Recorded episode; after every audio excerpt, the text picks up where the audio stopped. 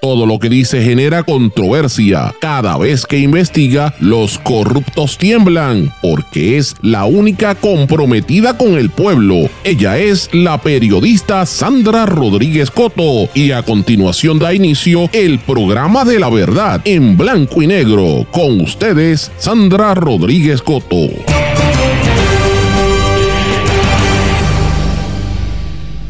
Video revela cómo planificaban combatir a los manifestantes ambientales en Dorado.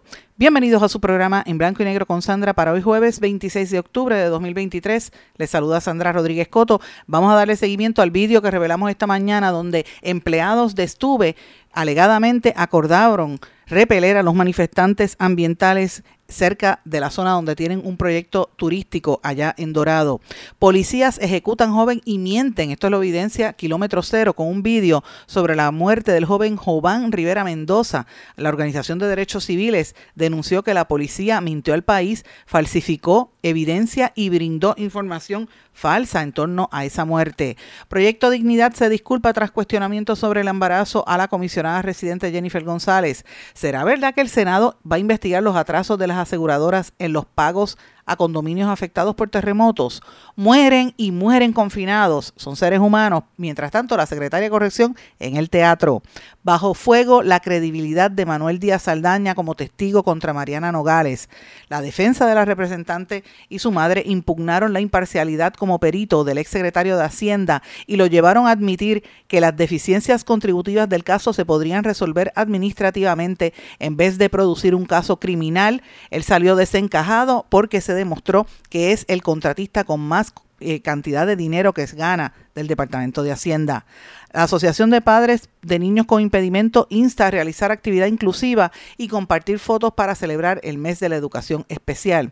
Israel asesina a una familia del periodista de Al Jazeera en Gaza como represalia.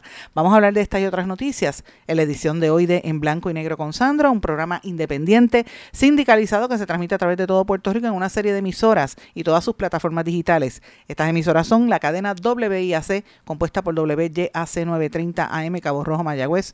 WISA WISA 1390 desde Isabela, WIAC 740 en la zona metropolitana. Nos sintonizan por WLRP 1460 AM Radio Raíces, La Voz del Pepino en San Sebastián. Por X61, que es el 610 AM, 94.3 FM, Patillas, Guayama y toda la zona del sureste y este del país, y por WPAB 550 AM Ponce, ECO 93.1 FM, además de mundolatinopr.com y todos los formatos de podcast. Vamos de lleno con los temas para el día de hoy. En blanco y negro con Sandra Rodríguez Coto. Mienten sobre las muertes de los presos en las cárceles del país, miente la policía sobre los agentes que mataron a un joven, miente el gobierno sobre los atrasos en el pago de las aseguradoras y nos mienten con muchos otros temas, mis amigos. ¿En qué más nos miente?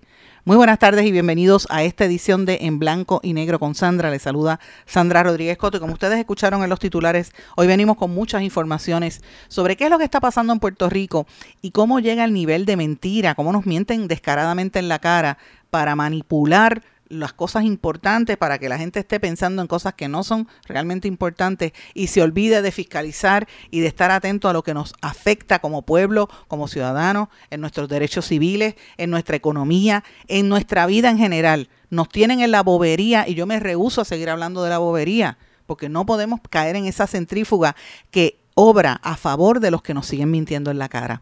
Así que usted quizás no le gusta este programa, a lo mejor dice, ay, otra vez, déjame cambiar de emisora. Mire, perfecto, yo no tengo ningún problema, pero por lo menos en este espacio, los que sintonizan saben que vamos a hablar la realidad. No nos vamos a prestar a la propaganda y no nos vamos a hacer eco de la manipulación mediática que hay en nuestro país. Así que habiendo dicho eso, tengo que comenzar el programa, no con el chisme de Jennifer González y lo que dijo el doctor César Vázquez, que voy a hablar de eso pero no, no me voy a dejar llevar por las agendas para desviar la atención de las cosas que son importantes. Voy a empezar hablando de dos temas que para mí son prioritarios y son dos temas que hemos cubierto noticiosamente. Uno tiene que ver con la vida de un ser humano y el otro tiene que ver con el tema del, del proyecto de la destrucción de nuestro país. Y empezó por ese que esta mañana, para los que están en sintonía, no lo hayan visto, les voy a invitar a que busquen todas nuestras plataformas eh, escritas, ¿verdad? Sobre todo en la plataforma de Substack, lo puede buscar en nuestro blog en blanco y negro con Sandra, donde dimos a conocer un vídeo. Y usted dirá, Sandra, ¿cómo tú consigues eso? Sí, pues los consigo, señores desde hace mucho tiempo que estoy, hay mucha gente que nos da información y yo le agradezco a la gente que, ¿verdad? Siempre confía en que nosotros vamos a, revelar la información tal y como, como acontece y no vamos a hacer sin miedo, porque Puerto Rico tiene que enterarse de lo que de verdad pasa. Hay un vídeo que yo compartí en las redes sociales donde se evidencia cómo empleados de Federico Estuve, uno de los empresarios eh, más grandes en Puerto Rico, un desarrollador eh, que tiene que ver con el, el, proyecto, el grupo Prisa, ¿verdad? Uno de los grupos de desarrollo de vivienda y de edificios, complejos turísticos, entre otros, uno de los principales inversionistas y, y verdad este eh, de las personas con más poder adquisitivo y poder en nuestro país porque es quien aporta económicamente prácticamente a los dos eh, eh, partidos principales. Una persona que ha aportado mucho al desarrollo de nuestro país a nivel económico, pero a nivel político, pues lo ha hundido también porque es parte de esos esquemas. Evidencia cómo empleados de esa empresa, de una de sus empresas, acordaron hoy repeler a los manifestantes que iban a estar desde horas de la mañana en el proyecto hotelero y planificar una repetición del escenario que tuvieron en Luquillo, donde unos bambalanes encapuchados, contratados por la empresa, le cayeron a puños y a insultos a mujeres. Y yo quiero comenzar con eso, para que usted recuerde qué pasó en nuestro país, porque es importante saber qué pasó en nuestro país. Eh, y quiero, ¿verdad?, plantearles a ustedes el vídeo, para los que no hayan visto la nota que yo publiqué esta mañana, qué es lo que está pasando y cómo yo vengo en conocimiento de este video que se tomó en una reunión entre empleados de Federico Estuve en un proyecto de Dorado ayer, donde se escucha claramente cuando dice que tienen que estar listos para repeler a los manifestantes como hicieron en otro campamento, en otro en otra protesta yo voy a compartir con ustedes este vídeo. Escuchen parte de lo que, lo que transite, ¿verdad? Vamos a, transmitir. Y hay algunas partes que no se oye bien, pero yo voy a tratar de subir el volumen. De lo, de lo contrario, voy a explicarlo. Escuchen esto. 1986 para adelante, regla es el 1986 para, que entiendan eso cuando dicen lo de la zona marítima terrestre, vuelvo y le explico por encima, bien sencillo para explicarlo fácil, cuando usted va a la playa, sabe que hay arena y en un momento dado comienza una vegetación. Porque la vegetación está ahí, porque entonces la, la, la, la mar no la, no, llega hasta ahí no la, no la, no la daña, para, para entendernos. ¿Qué ocurre? Después de ahí, coño, quisiera, para decirle la medida exacta, después de ahí, y le digo ya a mi mamá esa para, para cómo son correctas, pero por encima, hay un área que se deja, que se llama para vigilancia. Vigilancia es, policía, de esa forma. Después hay una franja que se llama salvamento, porque esta ley viene de los años 900. ¿Por qué salvamento? Porque antes no había muelles para que viniera Colón, para que lo entiendan, porque es una ley de España, de cuando, España estaba, era, era dueño de esto. Eh, cuando venía un, barco con problemas, se metía y ahí se reparaba. Eso que se llama zona de salvamento. Eso no quiere decir que esas dos zonas que les expliqué sean de dominio público. Son privadas, pero tienen que dejarlas libres de paso para lo que le acabo de explicar. Esa es la verdad, eso no me lo inventé pues entrar a Google. Ah, que esta gente habla bonito y te hacen pensar otra cosa, pero entren a Google, busquen. Es que lo que estoy diciendo, a ver si yo estoy, lo estoy mintiendo. Vamos a poner. Son, son, seis, son seis, después de esa línea verde, son seis metros, y esos seis metros son para zona de vigilancia, y desde la zona verde que le expliqué para adentro, 20 metros, es la zona de salvamento. Y eso no quiere decir que sea público, simplemente que tú como privado no puedes construir ahí nada, porque está, está, está, dispuesto para ese uso. Vale, más nada, ¿me entiendes? Otra cosa, esperemos que todos estén ahí. No, porque es la vícula de todo el mundo. Ese día viene atrás, llegó la boba, y quiso y se fue. Amén, hay problema con eso. Pero yo le espero a todos y cada uno ahí. El la bichuela de ustedes, porque ese cabrón lo que hace todo es así de cita, una de santa para tribunales y un ejemplo, porque ustedes vieron los videos, ellos vienen para aquí. Vienen para aquí, yo no puedo caminar para acá y van a tirar a ustedes, vienen para aquí. Ah, buscan donde sea. En la isla podemos ir a trabajar, no, le mucha gente, lo que vamos para la casa. Vamos para allá demostrarle. Ah, uy. Claro, sí. a la hora, a la hora como tal, a la prima No, no, nos vimos a trabajar a las 7.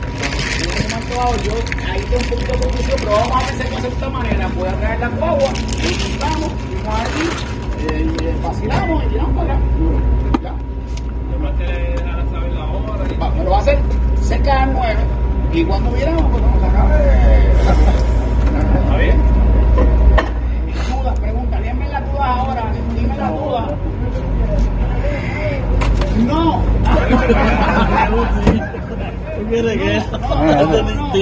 Mira, van a pagar los almuerzos. Ya tú vas otra vez con hambre. Si tú sabes que siempre pagan tú. No. No, y las, pi- las 50 pizzas que compraron en los millos. Mis amigos, ustedes que eso que escucharon fue un audio de uno de los empleados de Federico Estuve que estaba en una reunión que lo citaron ayer para planificar qué era lo que ellos iban a hacer hoy en Dorado cuando fueran los manifestantes a eh, protestar, ¿verdad? Como se anticipaba a la protesta por la construcción de la zona marítimo terrestre, la zona de salvamento y todo el área donde los hoteles de Estuve han construido con permiso, pues, en la cara de todo el mundo, el alcalde mira para el lado, porque obviamente el alcalde de, de Dorado eh, recibe la pauta publicitaria y el, y el apoyo económico para sus campañas de Estuve. El hijo del alcalde, que es el presidente de la Asamblea Municipal en Dorado, él trabaja o trabajó con Estuve.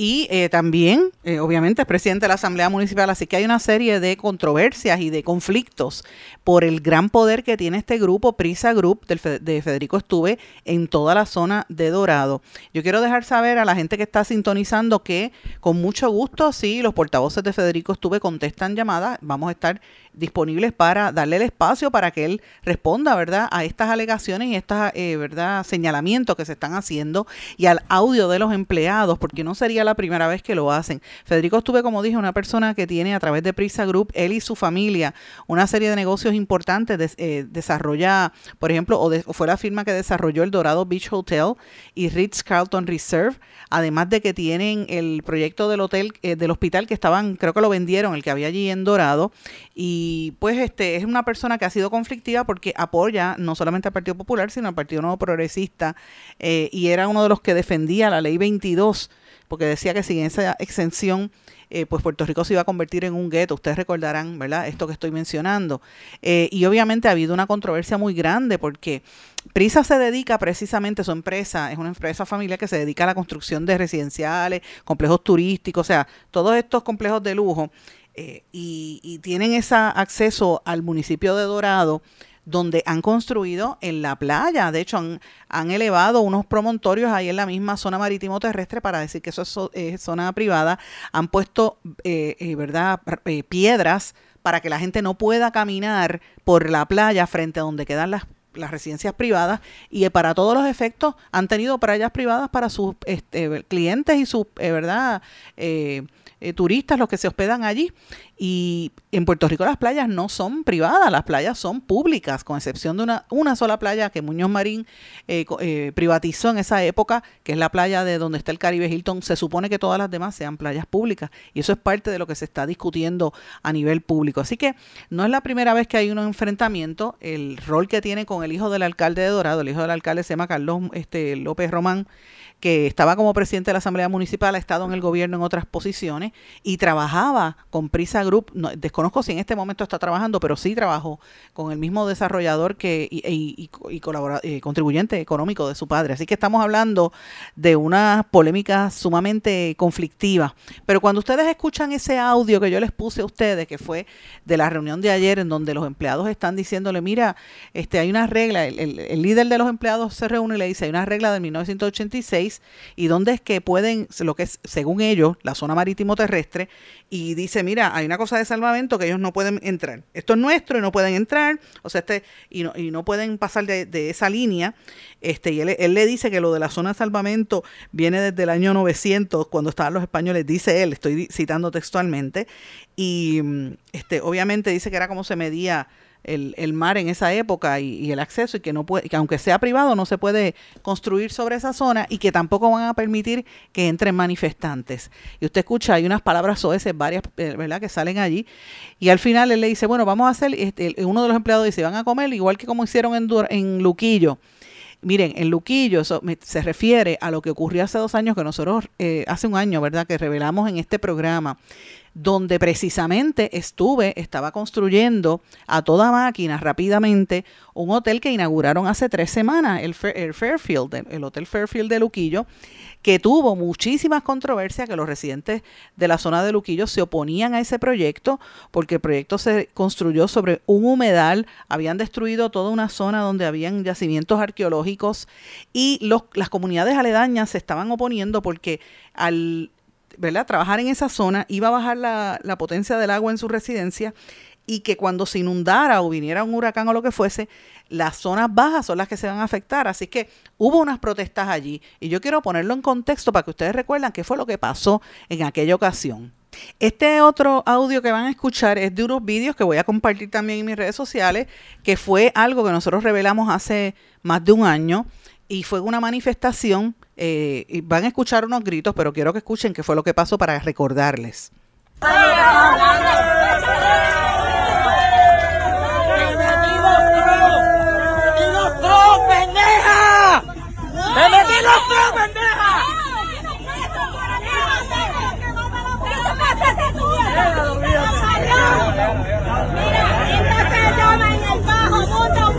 Un agresor, un agresor.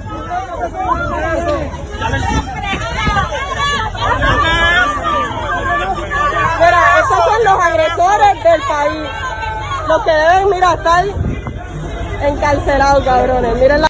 Perdonen las palabras soeces, porque sé que dicen varias palabras fuertes. Yo traté de cortarlo, pero es que este el VIP, eh, trato de las emisoras, me piden, le pido excusas porque es que es un audio que salió así eran hombres trabajadores, algunos de los cuales están en ese vídeo que presenté hace un rato, el audio de, esta mañana, eh, donde trabajan para la compañía Prisa, pero se ponen unas capuchas y el casco para que no se puedan identificar y fueron a agredir y a empujar mujeres que estaban manifestándose con sus pancartas en la calle.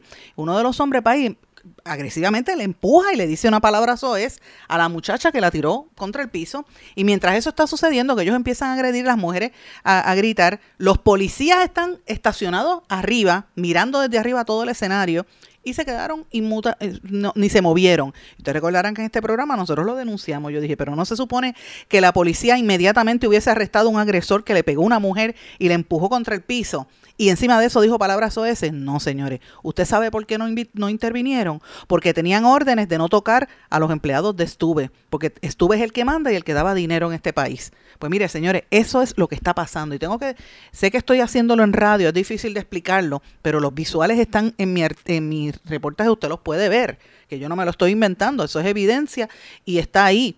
Entonces, ¿cómo es posible que los ricos actúen de esa manera. Después nos, nos, preguntamos si este es un país de ley y orden o si nos estamos convirtiendo en una república bananera de esas que tanto critican, porque de eso es que se trata. Que aquí el que tiene poder hace lo que le da la gana, compra policías, compra gobierno, le, le pega tiros a la gente, los empuja a las mujeres, dice palabras soeces, se roba el terreno y hace lo que le dé la gana. Ahora, si es falso lo que yo estoy diciendo, que lo desmientan ¿Ve? Ese es el país en que estamos viviendo. Y mientras tanto, nos quieren tener hablando de la, de la controversia de Jennifer González y el de el proyecto Dignidad. Y yo no estoy diciendo que no sea importante, yo no estoy diciendo que no sea un ataque eh, en contra de la mujer y voy a hablar de la dignidad de la mujer en breve. Pero señores, están pasando tantas cosas serias en nuestro país que tenemos que tener los ojos abiertos.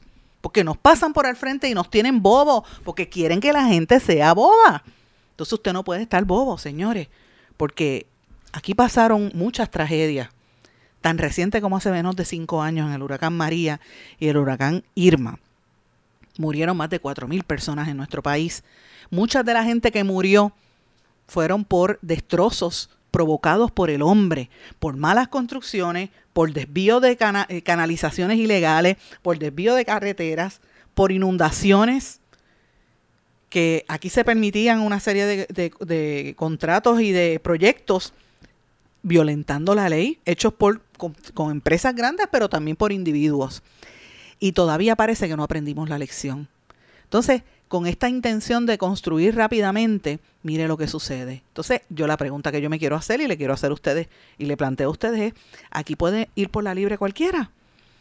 Hay un derecho a la libertad de expresión. Por supuesto que nadie puede entrar a un sector privado, que lo metan preso si, si cruzan la línea y entran a un sector privado, porque eso no pueden hacerlo tampoco. Hay unos derechos que tienen los privados y sobre todo la gente que tiene que ver con turismo. Hay que proteger el turismo también puertorriqueño. Pero una cosa es esa y otra cosa es permitir que los empleados de una empresa se conviertan en agresores. Señores, eso fue lo que pasó en Aguadilla cuando la Guardia de Seguridad le entró a tiro a unos manifestantes y todavía al día de hoy los policías manifestaron, eh, eh, eh, violentaron el, proceso que tenían que hacer, no, no recuperaron la información adecuada, no presentaron la evidencia y le pegaron un tiro a una persona y no pasó nada con el que disparó. Si hubiera matado a un ser humano, Estuvo a punto de matar a una muchacha porque la bala le, rozó la cabeza. Yo vi el sombrero con el hueco de la bala. Y aquí nadie dice nada. Estamos hablando de vida, de seres humanos. ¿Qué es esto? Entonces, ¿cómo podemos seguir hablando de sandeces y de, la politiquería cuando estas situaciones que están pasando son graves? Y, y usted dirá, Ay, eso siempre ha pasado. Pues ese es el problema que tiene Puerto Rico. Que uno mira para el lado hasta que te toque hasta que te toque. Mire, y, la increíble es que se repite la historia, el mismo desarrollador, entonces yo creo que tiene que contestar qué es lo que está pasando en Puerto Rico. Entonces, eso es uno de los temas que yo quería traerle porque, francamente, eh, lo que nos está aconteciendo como pueblo es una... A veces yo digo, Dios mío, emboban a la gente. Y eso también le quiero añadir otra nota que yo publiqué anoche. Eh, también está en mis redes sociales. Es un vídeo bastante largo. Tiene, como tiene un sonido tan fuerte, no puedo compartirlo, pero está en la página de YouTube y yo sé que todo el mundo lo vio porque toda la prensa lo ha publicado. Eh, ahora la policía, el Departamento de Justicia confirma que van a estar investigando en este otro caso las circunstancias en que falleció el pasado 23 de julio un muchacho de 21 años que en una intervención policíaca le entraron a tiros y la organización Kilómetro Cero divulgó en ese vídeo a través de, de las redes sociales y de YouTube el pietaje donde se demuestra que él no murió en una intervención porque tenía armas, a él lo ejecutaron. Entonces, mire lo que está pasando en Puerto Rico. Usted tiene policía que van por ahí, ah, no me gusta, pa, pa, pa, te pegué tres tiros. Ay, él, tenía armas, cuando no se le encontró ninguna arma. Y en el video se demuestra no solamente cómo le dispararon, sino que en el informe de los, de los paramédicos, cuando van a buscar el caso de Jovan Rivera Mendoza, ese joven, lo tenían esposado y los paramédicos le dicen, mire, quítele las esposas para poder darle los primeros auxilios. Los policías rehusaron. Cuando lo llevaron al hospital en Carolina, ya ese muchacho estaba muerto. Muchacho de 21 años que lo que era era un muchacho decente. Ese muchacho se dedicaba a cambiarle la, la ropa de cama a los enfermos en un hospital. Ese era su trabajo. Y él salía de allí para su casa. Él trabajaba en auxilio mutuo en la parte de lavandería y recogía de esos muchachos que trabajan en los, en los hospitales lavándole las sábanas a la gente enferma, que usted sabe que eso está lleno de, de cosas, ¿verdad? De la, que tiene un enfermo en un hospital, a veces sangre, otras cosas. A eso él se dedicaba, un muchacho humilde, eh, trabajador, que siempre estaba en familia. Y la policía mintió. Y yo quiero que ustedes vean ese vídeo, está corriendo en las redes sociales. Y aquí, en horas de la tarde, después que esto sale publicado, la policía envía una declaración que la voy a leer aquí, que dice, reacción de la policía sobre intervención policíaca. En todos los casos de uso de fuerza se inician, se inician múltiples investigaciones paralelas en el marco de transparencia a cargo de agencias externas a la policía tales como el NIE, el Departamento de Justicia, y siguiendo las normas del Tribunal Federal que monitorea la reforma de la policía. Por tal razón, en estos casos el negociado de la policía no puede ni debe emitir expresiones. Esas son las expresiones oficiales de la policía. Mire, la policía no dice nada. Porque no le conviene decir que mintieron públicamente que ejecutan gente, que matan. Y si ese es un ejemplo, imagínense cuántos otros más no están pasando en Puerto Rico. Kilómetro Cero ha documentado 93 muertes por uso de fuerza excesiva a manos de agentes policíacos. De estos, 56 fueron muertes por disparo con un arma de reglamento y 43% de estas víctimas no portaban un arma de fuego. Señores, no estamos en contra de la policía y esto que quede meridianamente claro pero sí estamos en contra de mentirle al país. Basta ya de las mentiras. Hay policías que están o se ponen nerviosos o no tienen la capacidad porque no le han dado el adiestramiento y todos sabemos los problemas que hubo en las últimas tres clases graduandas de la Academia de la Policía, que se graduaban, les regalaban el, el título para tirarlos rápido a la calle y cogen la pistola temblando porque no estaban preparados están mintiendo y la evidencia es contundente y lo están denunciando públicamente. Así que cuando usted vea vídeos de lo que se ve en Estados Unidos cuando disparan y matan gente, miren, en Puerto Rico están haciendo exactamente lo mismo. Entonces miren dos ejemplos de cómo el poder económico, en el caso de, de Prisa Group en Dorado, como se le imputa, hace lo que le da la gana y manda a los empleados a caerle arriba a manifestantes violentando derechos civiles y la policía no hace nada y el gobierno mira para el lado porque son em, empresarios y por otro lado la policía demuestra cómo matan seres humanos y, la policía no hace nada. Entonces, ¿dónde queda el ciudadano? Ah, tienes que hablar de los chismes. Eso, entretente con los chismes para que no mires lo que de realidad te está dando en la cara. Y no podemos seguir viviendo así. Voy a una pausa. Regresamos enseguida. Esto es En Blanco y Negro con Sandra Rodríguez Coto. Esto es En Blanco y Negro con Sandra Rodríguez Coto. Regresamos en blanco y negro con Sandra. Bueno, mis amigos, estaba hablándoles en el segmento anterior de cómo nos tienen embobados y nos quieren en la, tontería para que miremos para el lado. Y hay un elemento adicional que se me escapa, que yo llevo mencionándolo hace varias semanas. Eh, ustedes saben que han muerto un montón de confinados. El otro día murió otro más. Y siguen muriendo y mueren y mueren confinados. Ah, ese es el fentanilo. Ah, una sobredosis de fentanilo, bien, gracias. ¿Y la secretaria dónde estaba, señores? La, la secretaria estaba en el foro anteayer de rehabilitación de confinados y confinadas en una, una conversatorio teatral sobre el poder del teatro en la rehabilitación. Y mire, yo soy la primera en abogar porque haya rehabilitación. Conozco profesores que van a dar clases en las cárceles. Eh, conozco amigas y amigos que son escritores que han dado talleres y he visto y he leído y he corregido trabajos de confinados que escriben cartas y escriben eh, libros y son unos escritores fabulosos cuando se enfocan en canalizar su inteligencia en cosas que son, ¿verdad? Que, lo, que, lo, que les enaltecen el espíritu, como es la literatura, por ejemplo. Y mm, pues uno ve, dice, contra esos muchachos quizás pudieron haber sido algo distinto en la vida si no hubiesen delinquido, no hubieran asesinado, no hubieran lo que fuera, y tienen que estar cumpliendo en prisión, por desgracia, por haber cometido un error. Esos son otros 20 pesos, ¿verdad? Bien complejo esa situación. Así que yo soy de las primeras en abogar y en aplaudir cualquier gestión que se haga a favor de la rehabilitación de los confinados en nuestro país, porque es necesario.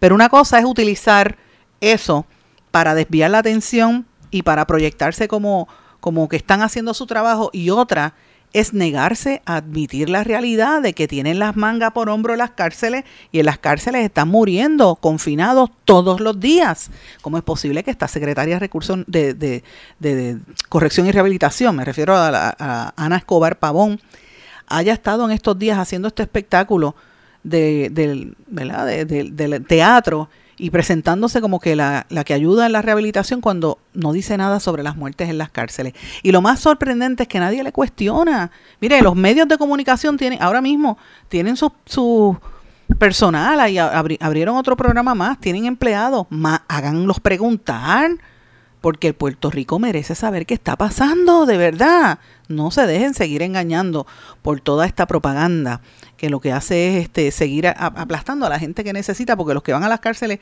en su mayoría, en su inmensa mayoría, son la gente pobre, no van los millonarios. Y usted, usted y yo sabemos que lo que estoy diciendo es la verdad. Sé que no le gusta porque la verdad duele y eso es verdad. Hay que decirlo, punto.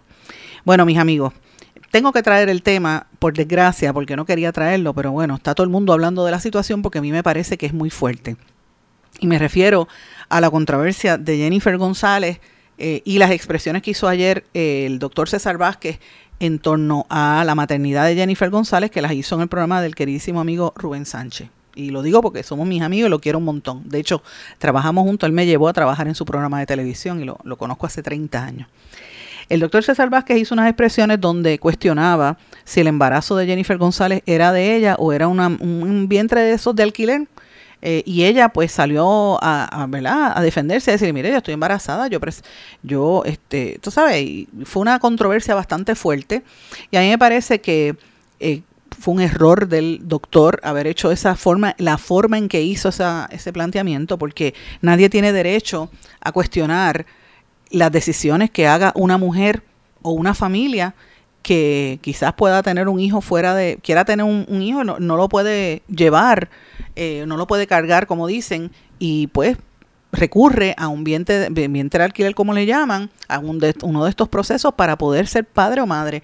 Esos son unos derechos y esos son unos deseos y unas decisiones demasiado privadas e íntimas que hay que respetar. Eso es lo primero. Lo segundo, a toda mujer, sea eh, ¿verdad? Eh, correligionaria del partido o sea del partido contrario eh, o de ideologías contrarias, hay que respetarla porque se le respeta en su dignidad como ser humano. Así que yo creo que se excedió en esas expresiones.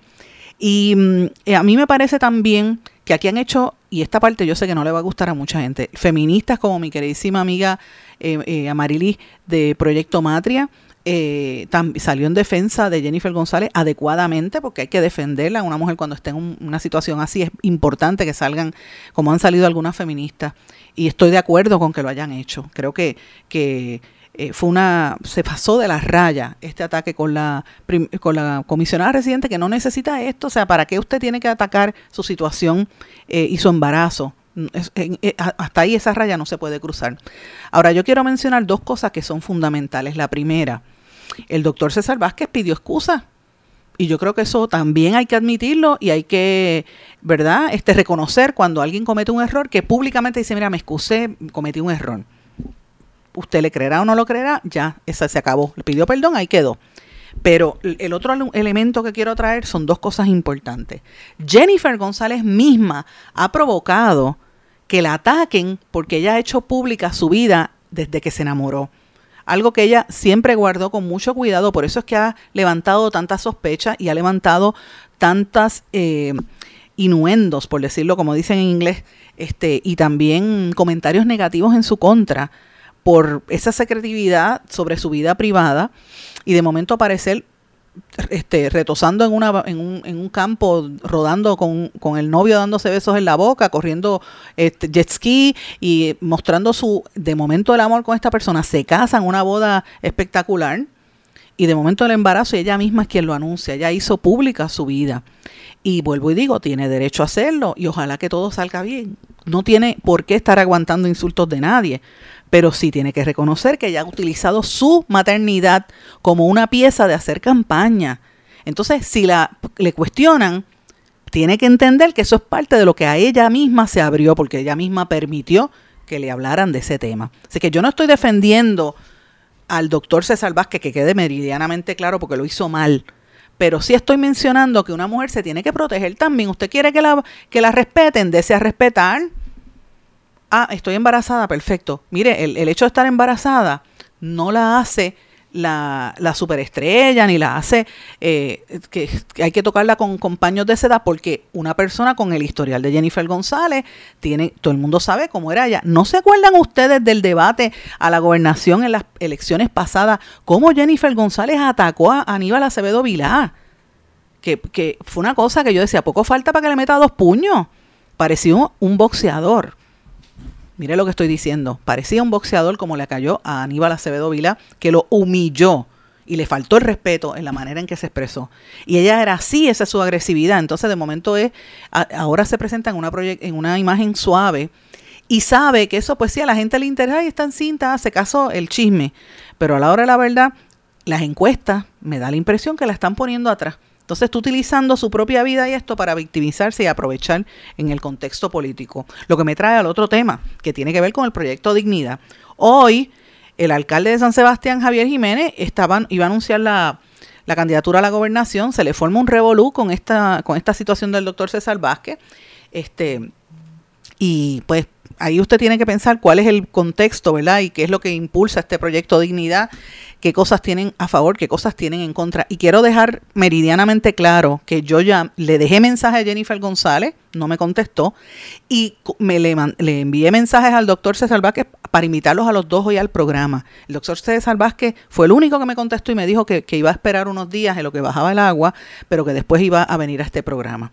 Eh, Jennifer González, llevo como un mes llamándola a su teléfono personal y no contesta, y a los de sus eh, contactos y tampoco. Así que si no quiere venir a hablar, pues Jennifer, lo lamento.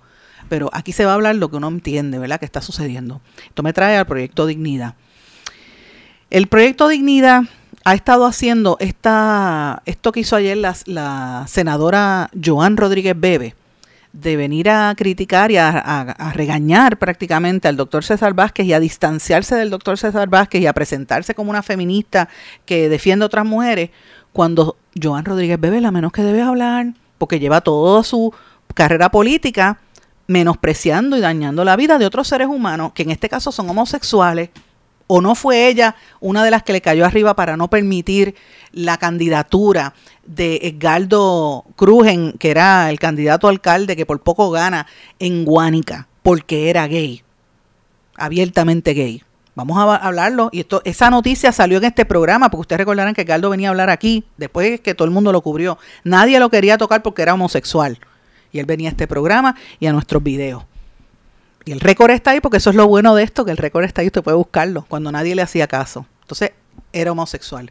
Y Joan Rodríguez Pepe es la misma que le cae arriba a, este villano antillano. Ah, pero no dice nada del satánico que estuvo allí en el choliseo con los nenes haciendo eh, espectáculos satánicos. Ese no, ah, porque es hombre. Entonces, ¿de qué estamos hablando? Déjese de la hipocresía. Vamos a hablar las cosas como son realmente. O sea, la gente entiende. Y, fíjense lo que estoy diciendo, ni uno ni otro lo que hacen con este espectáculo es que usted y yo perdamos el tiempo en estas conversaciones que realmente no aportan nada al país, que realmente no resuelven los problemas de nuestro país y que realmente lo que hace es un entretenimiento para desviar la atención de lo que de verdad es importante. El embarazo de Jennifer González no es la noticia, es un asunto personal. De verdad, eh, eh, para mí que esto es una cosa que no, eh, lo que hay es un propósito político, inmaterial Aquí lo que nosotros tenemos que ver es cómo van a resolver los problemas nuestros. Y, toda la situación política que está pasando. Y yo quiero mencionar también un caso para la gente que se olvida de la historia, porque a mí me gusta traerla para que la gente recuerde y abra los ojos. Jennifer González no es la primera política que viene embarazada a un puesto este, público. Aquí hubo una, senado, una senadora que pasó la salsa y el guayacán por el asqueroso de Cobo Santa Rosa que le hizo la vida imposible mientras ella estaba embarazada. Y me refiero a la senadora Isamar Peña. ¿Ustedes recuerdan de Isamar Peña? Que Cobo Santa Rosa se puso a decir mientras ella estaba en campaña y ella estaba embarazada, se puso a decir en su programa de televisión que ese hijo que ella cargaba sobre su vientre no era de su marido, era de su exmarido. Mire, imagínese una mujer embarazada que alguien le diga eso y se burle de esa forma en porque uno aguanta si uno no está embarazada, pero en el embarazo eso afecta a los niños. Yo sé que Jennifer González tiene que cuidarse, pero tampoco es la primera ni es la única que enfrenta. Lo que hizo Isamar, lo que sufrió Isamar Peña fue muy fuerte. Isamar Peña tuvo que ir a los tribunales y ganó en dos ocasiones, prevaleció en el pleito por difamación contra el titiritero. Y, y tuvo que, le tuvo que pagar sobre 350 mil dólares él y el canal de televisión Guapa TV, porque él transmitía en Guapa TV, y eso fue un panel de jueces integrado por Germán Brau Ramírez, Félix Figueroa Cabán e Irene Soroeta Kodesh, que determinó que habían elementos de malicia real que fueron probados para hacerle la vida imposible a esta, a esta senadora y humillarla públicamente mientras estaba embarazada. ¿Usted se imagina la forma en que la humillaron? Constantemente Así que yo lo traigo para que la gente recuerde que no, la historia se repite, esto no es nuevo, no es la primera vez que una mujer eh, sale embarazada y que enfrenta un reto. Yo creo que esto que pasó la senadora fue incluso peor, porque iba directo hacia ella y hacia su, hacia su bebé en su vientre, eh, imputándole que no era hijo de su marido. Mire, mire qué cosa, y al final resultó ser mentira y ella prevaleció. contra la mujer no se puede estar hablando, y muchísimo menos en un proceso de embarazo, eso está mal. Pero nosotros como pueblo no podemos permitir que tengamos políticos y gente en los medios que se dediquen a esto. Y usted que me está escuchando, no le preste atención a los que están día y noche hablando de este tema. Pase la página porque aquí hay cosas más importantes pasando. Aquí hay cosas urgentes, están matando gente, la, misma policía, como dije el caso anterior. Están muriendo muchos viejitos sin servicio, los hospitales están manga por hombro. tenemos problemas serios, pero mientras tanto nos quieren seguir en la bobería para que usted no piense y no reaccione. Despierte porque es hora de despertar. Voy a una pausa, regresamos enseguida. Esto es En Blanco y Negro con Sandra Rodríguez Coto. de salud, cubre todo Puerto Rico. Plan de salud Menonita, cubre 100 por 35. De Humacao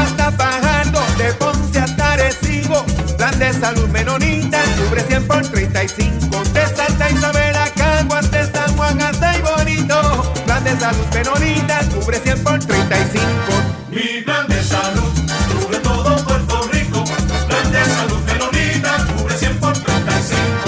Quítese el dolor de cabeza con sus obligaciones de contabilidad con los servicios que presta Villalba y Villalba Company. Directo, personal y con sensibilidad humana. Lo que se busca es un verdadero asesor de contabilidad para todo tipo de servicio de contabilidad, pago de IBU, pago de nómina, informes trimestrales y anuales y otros. Ofrecen servicio directo personalizado. Villalba y Villalba Company. Para orientaciones, su teléfono el 939-336-5774. 939-336-5774. Oye, Brian,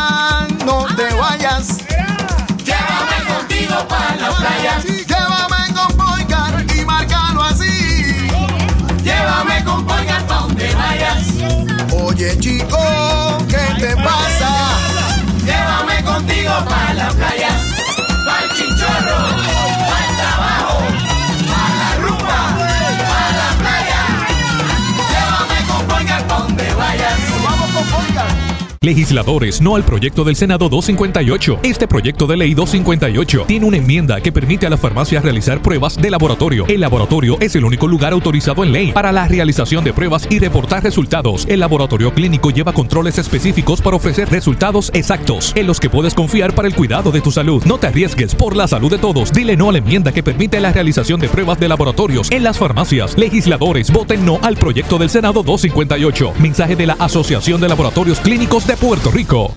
Esto es En Blanco y Negro con Sandra Rodríguez Coto. Regresamos a esta parte final de En Blanco y Negro con Sandra. Bueno, antes de empezar en los temas, quería darle las gracias a toda la gente que me ha estado escribiendo, porque les gustó mucho el programa que tuvimos ayer, la entrevista que le hice a Carlos Merced.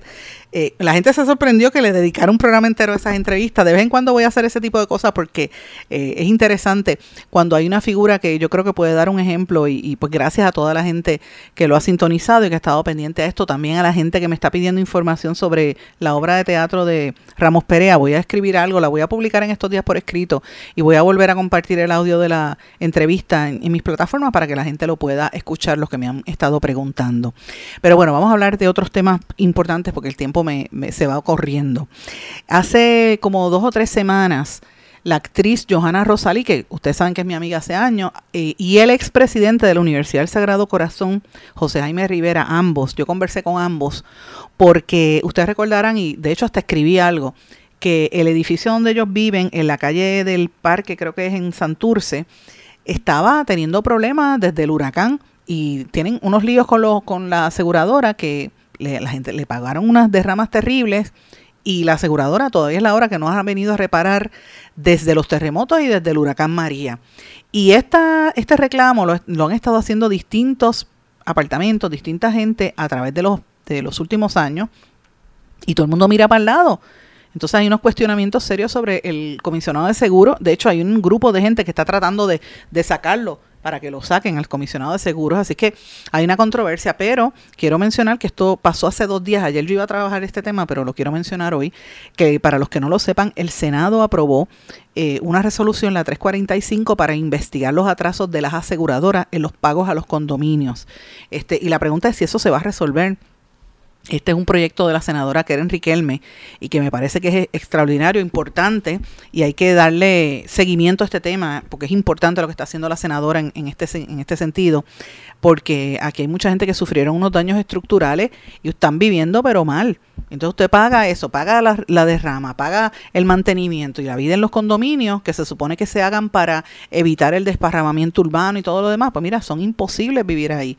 Y esto es importante para que la gente lo sepa. En Puerto Rico existen entre 3.000 y 3.400 condominios donde viven alrededor de 500.000 ciudadanos. Así que estamos hablando de mucho y todavía después del huracán María es la hora que no, y los terremotos no les han ¿verdad? No les han pagado los full value esto, los, los, seguros. Así que vamos, lo menciono porque es un tema importante que vamos a estar cubriendo y va a generar noticias en las próximas semanas, señores.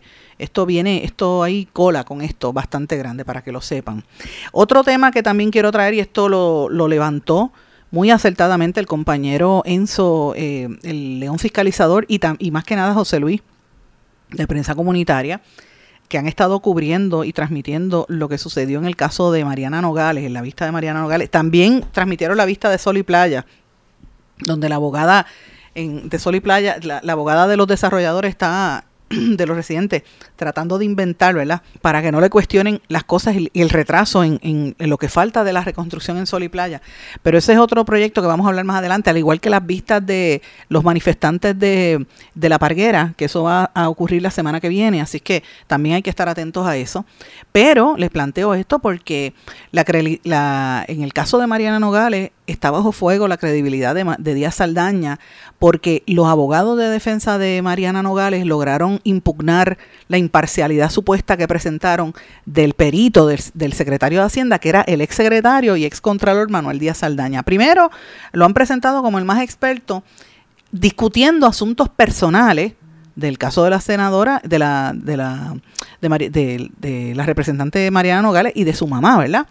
Eh, pero lo llevaron a admitir que entre otras cosas, las deficiencias contributivas que él estaba diciendo se podían resolver administrativamente, que no había por qué hacer este espectáculo criminal en el tribunal y empezó, él se desencajó al punto que después no quiso hablar con la prensa porque quedó en ridículo, además de que se supo que es el que más dinero gana. La pregunta que uno se tiene que hacer es si él es el verdadero secretario de Hacienda y el que da cara es, es el, actual, ¿verdad? porque una persona que se gana más de un millón de pesos en contrato, pues tiene que ponerse a pensar a quién responde, cuáles son sus verdaderos intereses. Así que me parece importante lo que se está discutiendo ahí, lo que se está dilucidando, y la semana que viene creo que va a ser bien caliente esta situación.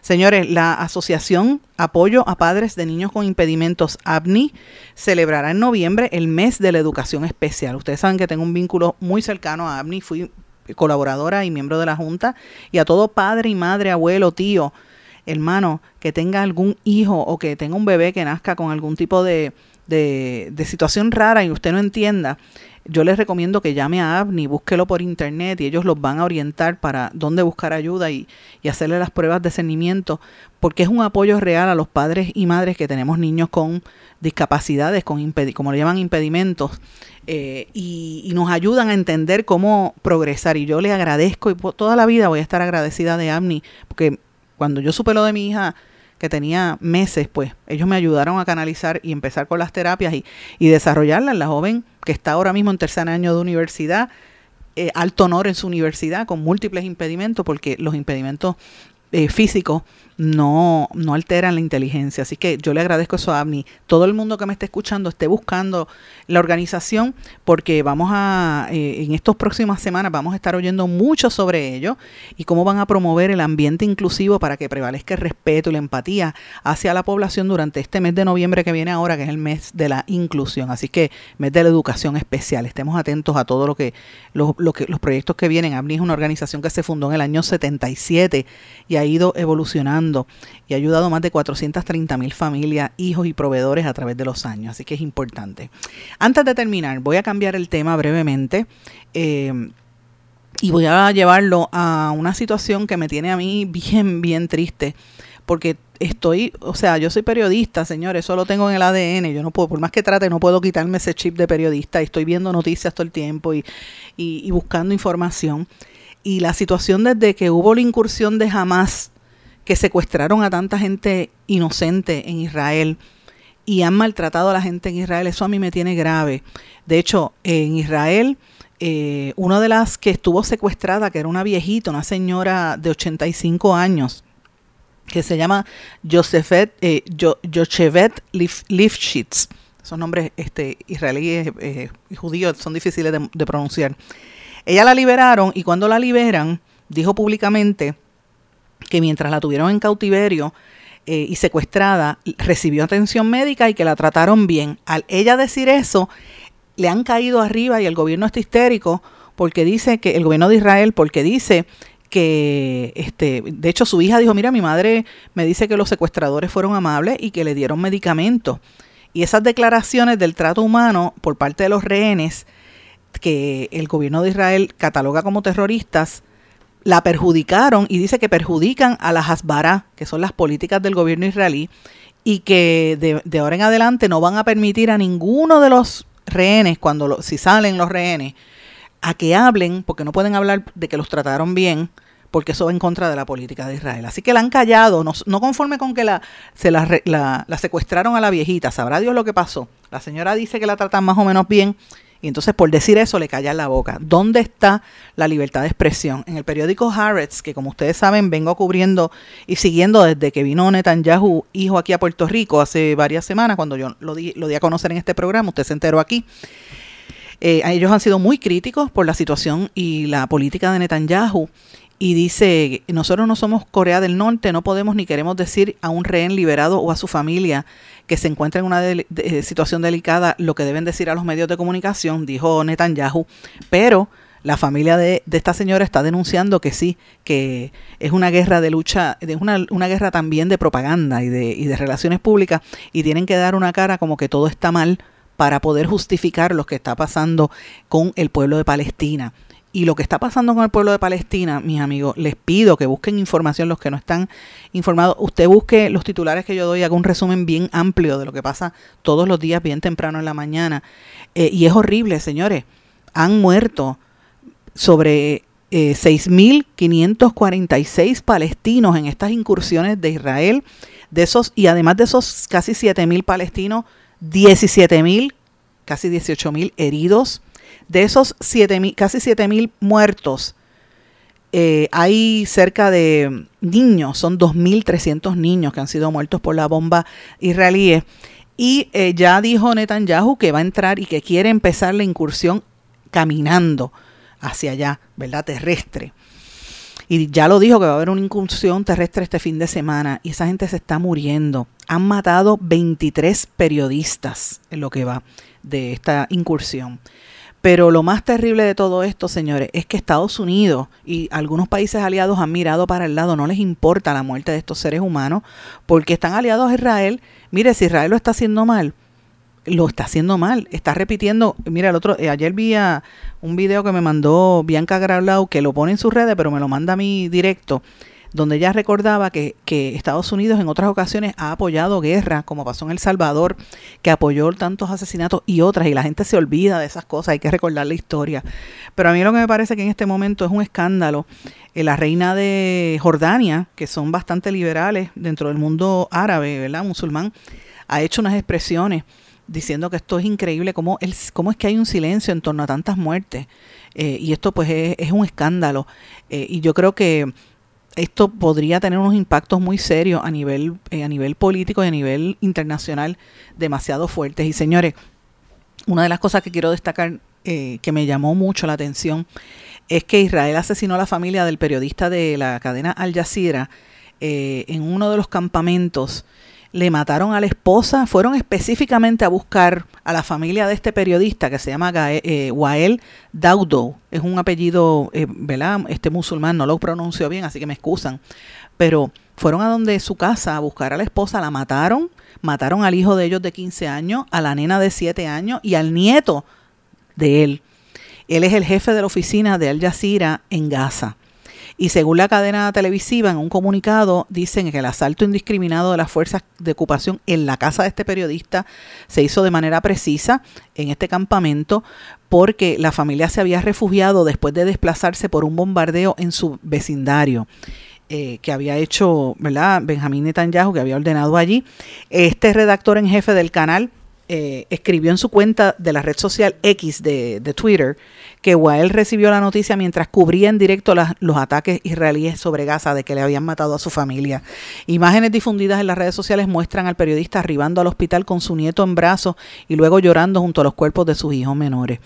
Al respecto, Al Jazeera condenó enérgicamente los ataques y asesinatos indiscriminados de civiles inocentes que ha provocado la pérdida de la familia de, de este periodista a quien buscaron para asesinar, y eso fue lo que se está alegando, que le buscaron a la familia para que se callara la boca. Y eh, pues otros medios, ¿verdad?, han estado denunciando estos asesinatos a través de las redes sociales. Señores, eh, como dije, 23 periodistas han muerto, pero que vayan a matarte un familiar, ahí es que usted imagine y, piense la magnitud del horror que está viviendo el pueblo palestino. Y usted dirá, ah, son terroristas. Vuelvo y digo, jamás son unos terroristas y deben desaparecerlo. Pero no es excusa para matar niños y perseguir familiares, en este caso de un periodista, para asesinarlo.